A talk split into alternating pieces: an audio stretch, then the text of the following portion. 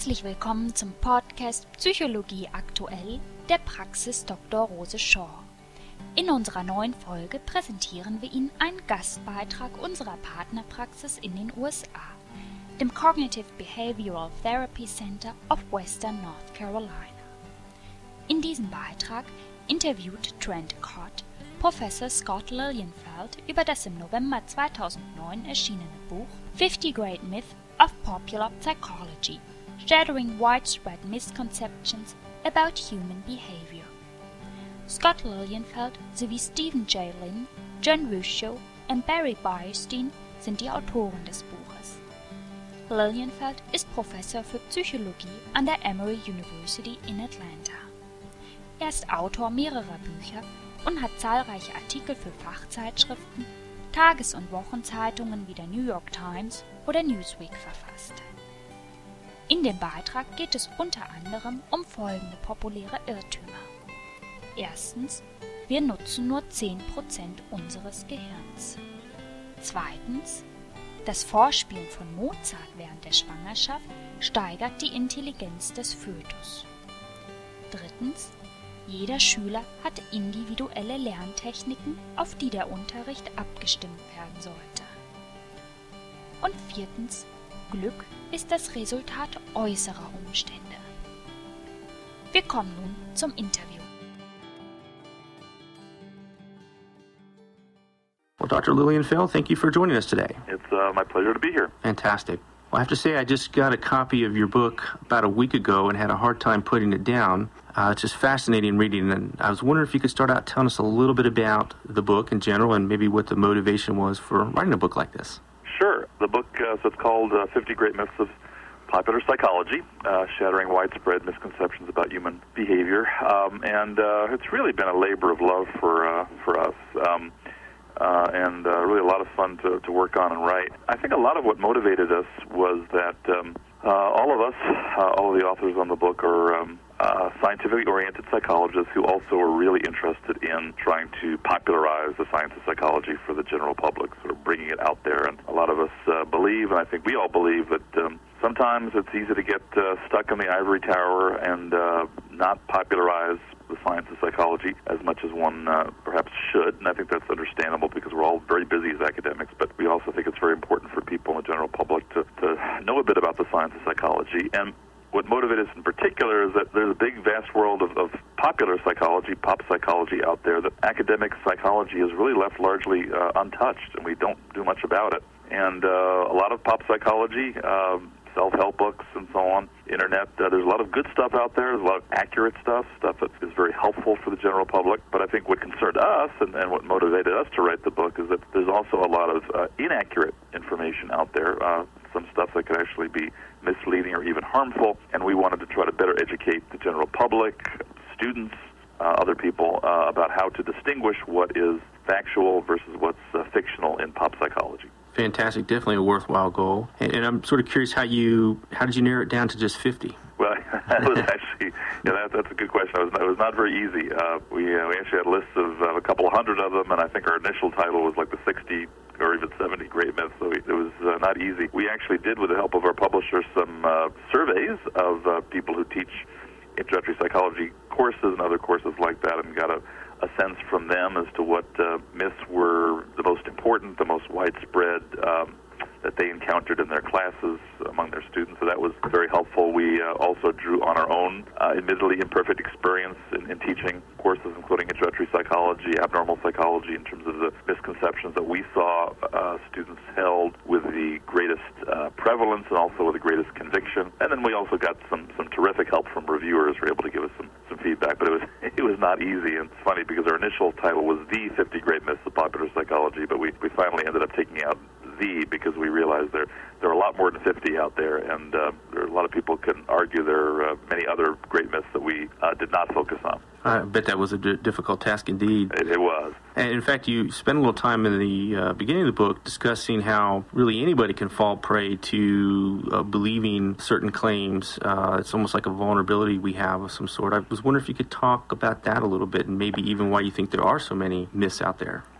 I do think it's an important point because I think it's really easy to fall into uh, an us versus them mentality that we academics are so smart and we're immune from misconceptions. Uh, nothing could be further from the truth. Uh, I myself held a lot of these myths when I was uh, an undergraduate, even a a grad student, for example, I, w- I was quite sure for quite some time that uh, criminal profiling was some uniquely effective means of detecting uh, criminals or solving crimes, and the evidence suggests it's, it's probably uh, not. I'm pretty sure uh, as an undergrad that I thought that the opposites tended to attract in, in romantic relationships when in fact uh, the, uh, the exact opposite is true. And uh, again, I think we're, we're all very vulnerable to, to many of these myths. And I think uh, one reason for that is that we uh, are all subject to certain very commonplace biases and uh, attention, selective memory. And that, by the way, is actually often healthy because we can't possibly attend to everything that's going on uh, in our environments. Uh, right now, probably anyone who's listening to this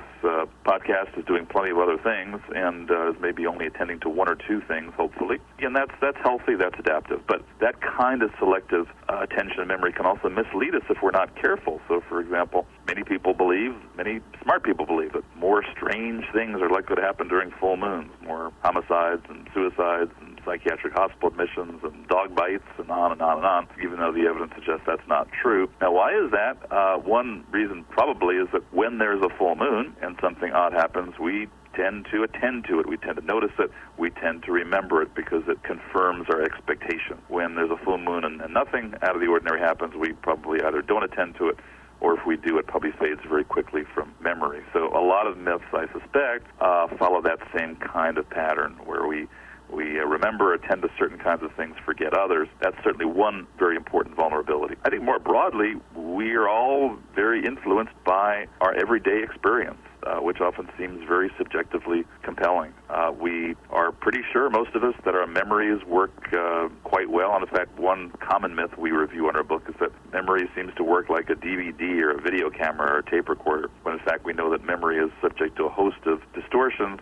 Again, it's understandable why many people would fall prey to that myth because uh, our memory seems subjectively real to us. And, and I think more broadly, a lot of myths, I think, probably fall out of the fact that our everyday experience is what we're accustomed to. We're used to it.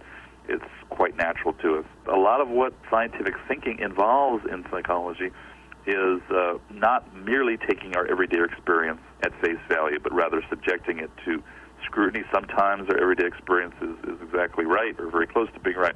Sometimes it, it's not. And we have to become a little more skeptical of our gut hunches, our intuitions, our um, everyday experience. Fantastic. And and I'm anxious, in, in very shortly, we'll be talking about uh, in a little more detail some of the myths that you describe in the book. And I imagine one of the remedies for this vulnerability we have to buying into some of these myths is just learning what the accurate scientific information is. Are there any other things? I mean, you mentioned skepticism or a skeptical attitude. Are there any things people can do to sort of reduce their vulnerability to buying into myths unnecessarily? Uh, it's a great question, and um, the truth is we don't really have a lot of scientific evidence bearing on that question. But I think more broadly, one thing people can always do is to recognize that um, what they hear about in the media, see on the internet, is uh, a very confusing mix of accurate and inaccurate information, and um, not to take things that they read about in the pop psychology world on, on face value, to become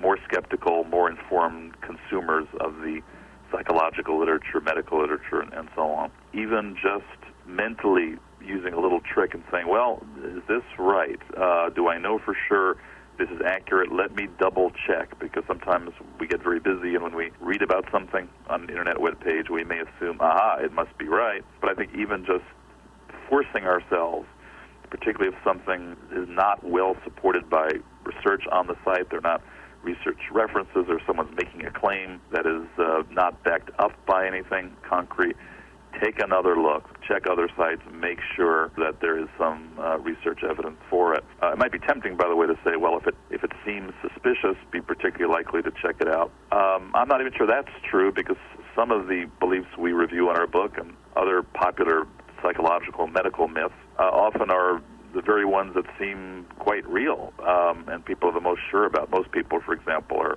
quite sure that uh, when they get angry, they should get it out of their system and scream and yell and so on. Subjectively, that seems to be right, uh, even though the evidence suggests it's probably uh, wrong. So, uh, again, uh, I think always double checking, uh, having a kind of healthy skepticism, not a cynicism where you doubt everything, but a healthy skepticism where you say, well, this could very well be right. Uh, let me remain open minded to that claim, but let me double, triple check, make sure it's right uh, before uh, going ahead. Okay, very helpful. Well, why don't we move into some of the myths that you've you described sure. in the book? And the one, the very first one, in fact, that you have listed in the book is uh, particularly fascinating to me because it seems that I would venture to say, of course, this is just an assumption on my part, that virtually everybody believes this, and that is that most people only use 10% of their brain. What are some of the realities behind that? Well, yeah, it is a very popular myth, and there's some some survey data suggesting that uh, many people, many students, and uh, amazingly, in one survey, even some neuroscientists who specialize in the brain uh, believe that myth. Although there, it's, it's certainly a minority. The reality is there's there's no evidence for that. In fact, there's good evidence to the contrary. We uh, we may have many days where we feel like we're using only 10% of our brains, but in fact, we we use all of our brains, or just about all of them. Uh, brain imaging studies where we can actually look at the brain in action, look at the function of the brain, have repeatedly failed to uh, turn up any areas that are consistently unused in, in anybody. There are also uh, some studies, and these are more tragic ones. These are studies of, of basically experiments of nature in which people have suffered uh, brain damage, damaged different parts of the brain. If it were true that we use only 10% of our brains, then certainly we would find that people who have damage to certain parts of the brain, uh, the number of them would not suffer any uh, ill, ill effects. Maybe even 90% of them would not suffer any ill effects if we took that uh, percentage literally, but that tragically is not the case. Uh, brain damage to just about any area uh, produces uh, ill effects. So the reality, unfortunately, is that um, uh, we do not uh, only use 10% of our brain; we use 100% of our brains, which, which actually maybe is not always such a bad thing. I, I do suspect one reason. We do talk a bit about the potential origins of that myth. No one knows for sure where it comes from, but there's some interesting speculations. But I do suspect one reason it is popular is that it uh, maybe is a little bit optimistic to think that because after all we all kind of would like to think we have some unused unharnessed potential that if I could just find that other 90% of my brain, think of how much smarter I would I would be. Think of how much better I could do in life. Think, think of how much more I could achieve. But but unfortunately, that's that's not the case. Does not apply, of course, we can't achieve more, and, and nor does it imply that we can still realize much more of our intellectual potential. Um, most, if not all of us, can do that. But uh, we we don't do that by using. Um, other parts of our brain. Instead, we, we do that by using the parts of our brain we already employ but using them more effectively and more efficiently. And I found that one particularly depressing that uh, I didn't have more potential out there. That was yeah, we all, we all do, I think. you know, another myth that I found particularly interesting. I mean, every parent, you know, wants to arrange the environment such that, that they help their child out as, as best as possible. And it looks like one that's pretty popular out there is that playing uh, Mozart music uh, to infants might actually, when they're in utero, may boost their intelligence. And uh, you guys indicated in the book that that's maybe not factual. Yeah, that's uh, still an amazingly widespread uh, myth of the so-called Mozart effect, and that one is, is one of the more puzzling ones because, in fact, the research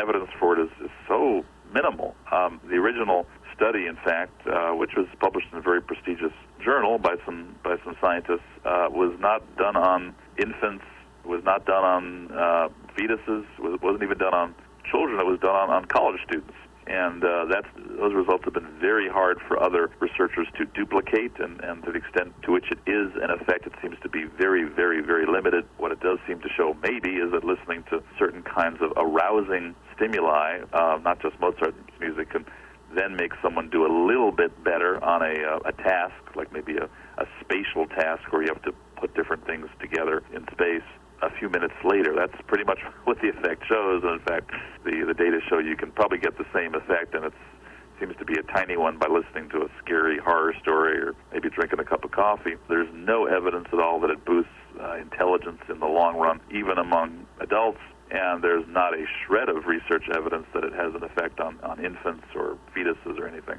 of that sort. But there has been uh, a lot of uh, interest, understandably, by eager parents trying to uh, help their kids become geniuses later on. Mm, unfortunately, it's another case of where, where hope springs eternal. There was something on the news where by Disney ended up having to settle a, a class action suit, I believe it was, with baby Einstein videos. All these parents had, had gone out to try to make their their little infant's future uh, Nobel Prize winning physicists by uh, having them listen to the alphabet or music or hear about science and so on. But um, no evidence that that works either. And Disney, uh, I think, reluctantly finally admitted that's true. So um, again, there's another case where uh, people's hopes, I think, may have uh, outstripped.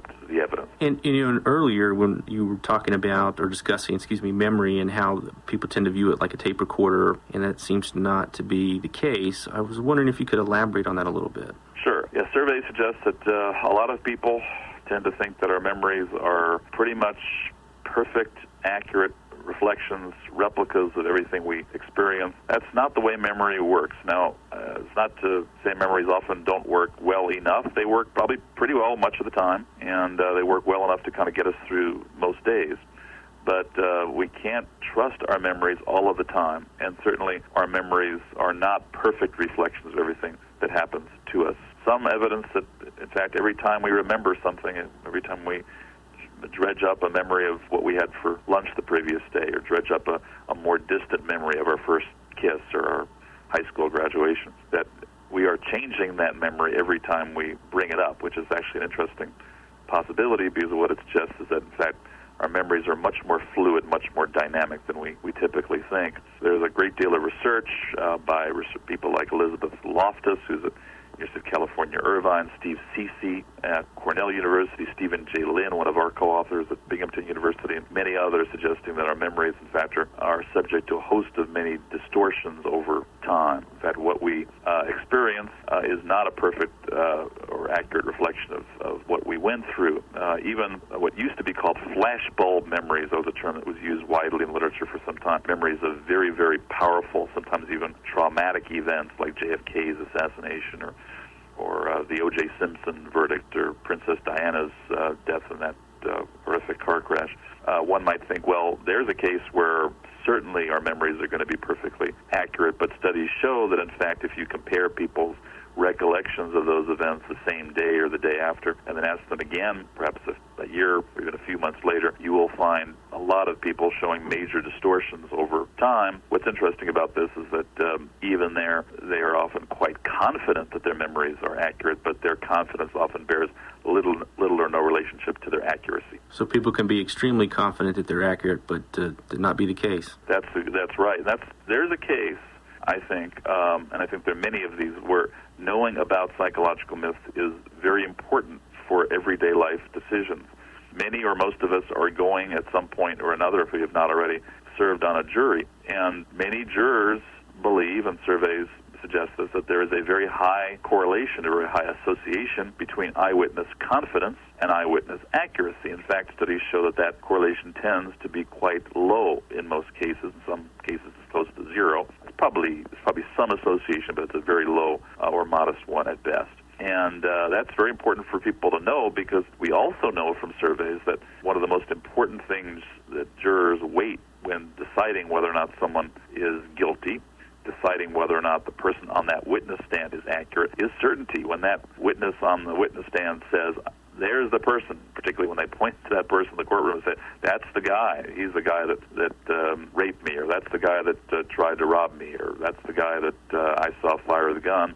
And they're sure about it. We know the jurors place a great deal of weight on that. In fact, the research evidence suggests that they should be placing minimal weight on that because uh, confidence is not all that related to accuracy and in many cases, uh, accuracy itself uh, is not as high as one might expect. Again, we don't want to overstate the case. Eyewitness testimony is definitely useful, uh, definitely can be quite helpful, but it's by no means perfect, and we have to tr- treat it with a certain amount of healthy skepticism. You know, that one uh, can be downright scary in the scenario you described. Is there any sense that uh, the folks in the legal system are making any modifications given these findings? Or I think they're starting to. I think it's uh, I think it's taking a while. I think there's been a, a real disconnect between psychology and the legal system. Certainly, there are a number of psychologists out there. Uh, Loftus, as I mentioned, is one of them. Gary Wells at Iowa State, and a number others who are really doing a yeoman's job of trying to translate psychological science into the legal setting. There's a whole uh, professional organization, uh, American Psychology Law Society, which really is devoted to trying to foster interchange between psychology and, and, the legal system, lawyers, judges, others. But it's it's slow progress. There have been some successes. For example, Gary Wells at Iowa State has shown and some others have shown this too, that uh, when you do eyewitness lineups, which are very common, people have always seen those on TV shows, that there seems to be a, a better way of doing lineups and a worse way. The most typical way of doing eyewitness lineups, which are the ones you usually see or may see in movies like The Usual Suspects or many crime shows, is a, uh, a simultaneous uh, lineup where you line up a bunch of suspects, you know, five or six of them all together, and the person has to pick out the one they see that's still very widely used, but in fact, most research, and Wells research suggests this, that in fact, sequential lineups where you uh, show the individual one person at a time or even one photograph at a time seem to work better and often um, have a lower rate of false identifications. And the good news is, in fact, in, in some states, New Jersey and a few others, are beginning to move more toward sequential lineups because of the research evidence. So I do think uh, there is some room for, for optimism, and I do think uh, the more psychologists can communicate what we know about what does and doesn't work in terms of eyewitness identification, what does and doesn't work in terms of eyewitness memory, the, the better that will, will be for uh, for both catching the actual criminals but also protecting the innocent. Fantastic. That is encouraging. Uh, and, and related uh, to this issue of memory, you also discussed the myth that uh, individuals that experience traumas of some sort repress memories, or at least that's what the myth is. I wonder if you could discuss that a little bit. Well, yeah, it's a very very controversial, uh, contentious issue, and um, but the the typical view out there is that um, many people uh, or most people repress uh, traumatic uh, memories, and uh, this is contentious. Uh, it is certainly possible, and I'm actually not close to it. It is certainly possible that certain memories can be repressed that are traumatic. So, is it possible? Yes. However, the scientific evidence for that, in, in my view and that of most others who have looked carefully at it, is, is pretty feeble. And we do know that, in fact, the opposite tends to be much more common. Uh, most people have experienced trauma uh, remember the trauma. Uh, most people who experience trauma uh, often remember it all too well. If you look at the research on Holocaust survivors, for example, the problem they have is not being able to forget most of the time. I'm sure many or most of them would, would like to forget at least parts of their experience, but to the extent that they have a complaint, it's that they are unable to forget. So that is a much more typical pattern in most cases. There is a very controversial literature out there, and it's still unsettled, in my view, about so-called recovered memories. Can people experience trauma like child sexual abuse or physical abuse uh, early in life and childhood, uh, forget about it for decades uh, at a time, and then remember it accurately, perhaps in, in psychotherapy. Uh, in my view, it is possible, but in my view, there are uh, few, if any, convincing cases of that happening. I think the, the jury is still out. What I don't think the jury is out about, however, is that uh, by using a variety of suggestive techniques, what I mean by that are techniques that suggest that trauma happened, suggest that abuse happened, uh, one can make a number of people who did not experience the trauma mistakenly believe the trauma did happen, maybe in 25% or so. In laboratory studies, I suspect that is an underestimate in the world of psychotherapy where you're repeatedly suggesting uh, that a trauma may have happened. Some therapists, even now, will uh, repeatedly prompt clients, repeatedly cue clients using leading questions, suggestive questions. Is it possible this happened? Is it possible you're abused? Think about it. Uh, go home, write a diary. Um, some of them may even use suggestive techniques like hypnosis, more rarely things like sodium amytal or so-called truth serum. It's not actually a truth serum. Other techniques, and, and I think there is and should be no scientific controversy there. That that is a very dangerous practice in general to use these kinds of suggestive techniques. Many people certainly can uh, be convinced that early trauma happened to them, even when it did not. So um, they're two separate questions that I think often get confused. Is it possible certain recovered memories are real? Yes, it is, although I think the evidence, in my mind, is still at best inconclusive. Is it possible that certain people can be led to think that abuse happened when it didn't? There, I think the evidence is a definite yes. Let's shift to a slightly different area. I found this myth particularly interesting because it does indeed seem so prevalent to me, and that is that uh, students have different learning styles, and that the best way to educate them is to determine what that is and match the style uh, to that. Uh, w- w- what is the science on that? Yeah, well, that's very, very popular, especially in the educational community, sort of different strokes for, for different folks. And uh, I think it's understandable why this would be popular. There's a related idea that kind of folds into that myth called multiple intelligences. I think one reason that belief is, is quite popular is, uh, I think it perhaps is appealing to think, and, and understandably to think that uh, all kids have different pockets of strengths and weaknesses, which in fact they do to some degree. So there's some small core of truth there, and that therefore all children could learn well, perhaps equally well, if only we could match their strengths and weaknesses to particular teaching styles. That's the key claim there and that's where the scientific evidence is uh, is largely lacking. So there are a couple of problems here. First, people have tried to identify individuals' learning styles, people's learning styles, so they're different categories, but some some kids might have more supposedly of a a visual style. Other kids might have more of an auditory style or a spatial style or what have you. So if you're more of a visual child, ostensibly what you would want to do is to have a teacher who would teach mathematics, for example, using more visual imagery. If you were more of an auditory child, you'd want to have a teacher that taught mathematical concepts using sounds or music or what have you, and on and on it goes. A couple problems. First, uh, it turns out that identifying those learning styles is, is much more difficult than we might think. Uh, kids don't typically seem to have as much as people thought reliable learning styles. It's not as though some kids are, are visual across the board or auditory across the board or spatial across the board or what have you. So that's been one problem. The bigger problem, though, is that in the studies that have in fact tried to match teachers' teaching styles to children's learning styles, there have been a bunch of those, uh, almost all those studies have, have flopped. Uh, there is very little evidence for that kind of matching hypothesis. Instead, it looks as though some teaching styles are just kind of better than others, uh, regardless of, of kids' uh, learning styles. Some teachers just are better teachers than others, and certain teaching styles are better uh, than others. And then, frankly, the literature here is not terribly shocking or counterintuitive. Uh, the best teachers are those that set high standards, high expectations for their kids, for their pupils, motivate kids in their classes, give their pupils and students the, the skills to achieve them, and uh, reinforce and reward students who, who do achieve them and who are patient with those students who are still trying hard and don't. That's all kind of commonsensical. It's probably uh, largely true, but there's not much evidence for this kind of matching hypothesis. One thing I would say, and here uh, I may be going a bit beyond the evidence, but I, I have to say I worry a little bit about this uh, learning styles view. I think it's possible, but I think um, we don't know yet. But I think it's possible it could do some harm.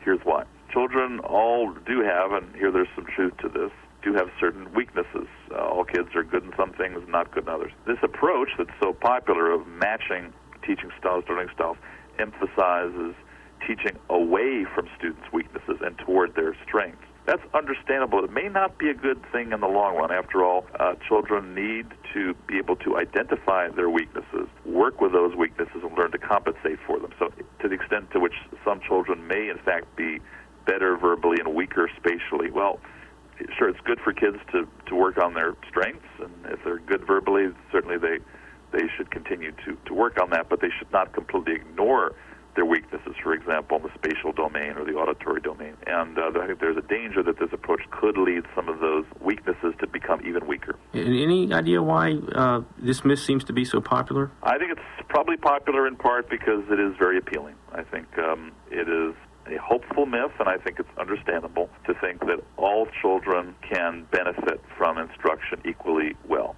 Uh, and that I think is uh, the implication of this myth. All you have to do is find the right teaching style, the right teaching plan, and the kid will benefit from it. So for kids who are not doing well in classes, one implication might be is well you just haven't found the right teaching style for that child. I know that's a hopeful myth. It's probably not true. Certain children may just have more difficulty in general learning. It doesn't mean that one uh, should ignore them. Uh, to the to the fact, the opposite I think is true. What that may mean is that certain children need more overall attention. Uh, they may need more general cognitive abilities, more better study habits across the board, rather than a specific teaching style that's geared to one particular.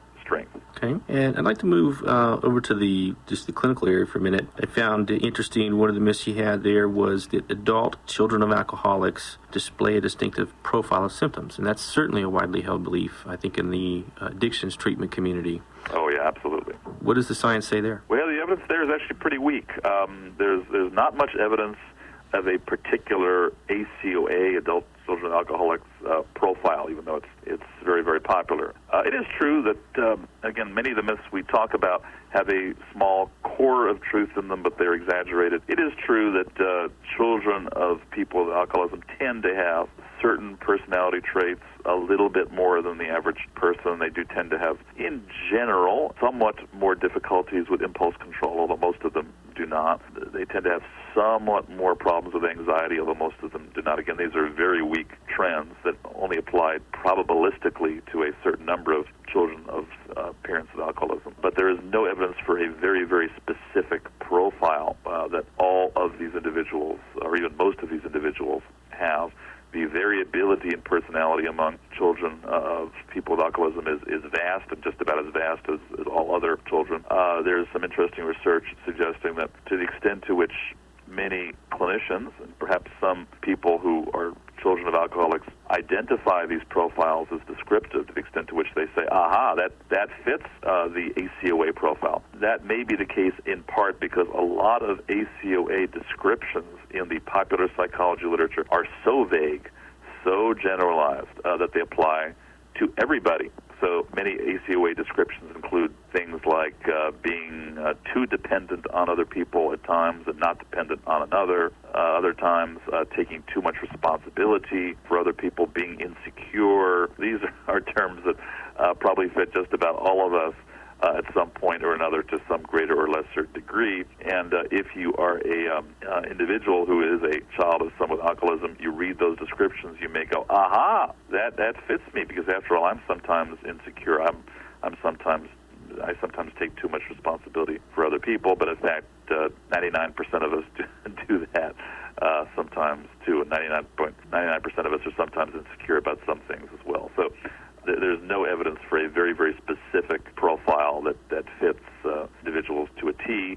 Again, I think there's a temptation to want to simplify, perhaps oversimplify uh, things in the clinical community. That's understandable, but um, people are very complex, and um, people cannot merely shoehorn individuals into a specific box because uh, human nature just does not work that way, and personality does not work that way. And we've just, you know, reviewed some of the myths that uh, stood out to me as, as things that I've heard quite a bit. And I was just sort of curious if, uh, of these 50, which I know you already had to narrow down, had the difficult task of narrowing down, is there one single myth, and perhaps we've already discussed it, that you most want people to know about? Yeah, that's a good question. Um, it's a hard one. Um, and I don't know if there's one single one uh, that's out there, but let me talk about one that, that comes to mind that I think is, is really prevalent, that uh, I think is, is important one myth that I think is, is really broad and, and I think really affects the way that a lot of people think about their everyday lives is a myth about people's happiness. I think regardless of who we are, where we come from, uh, what our backgrounds are, we just about all of us want to be happy, and that's I think in, in some ways one of the central organizing goals of our lives. And one of the the broad myths that we talk about in our book, and, and we're by no means the first people to do this. Dan Gilbert and others have, have done it uh, very, very well, uh, too, in their writings. But to me, one of the great myths uh, of popular psychology is the belief, and I think it's a pernicious belief, that the major determinant of our happiness is what happens to us, what life events we experience.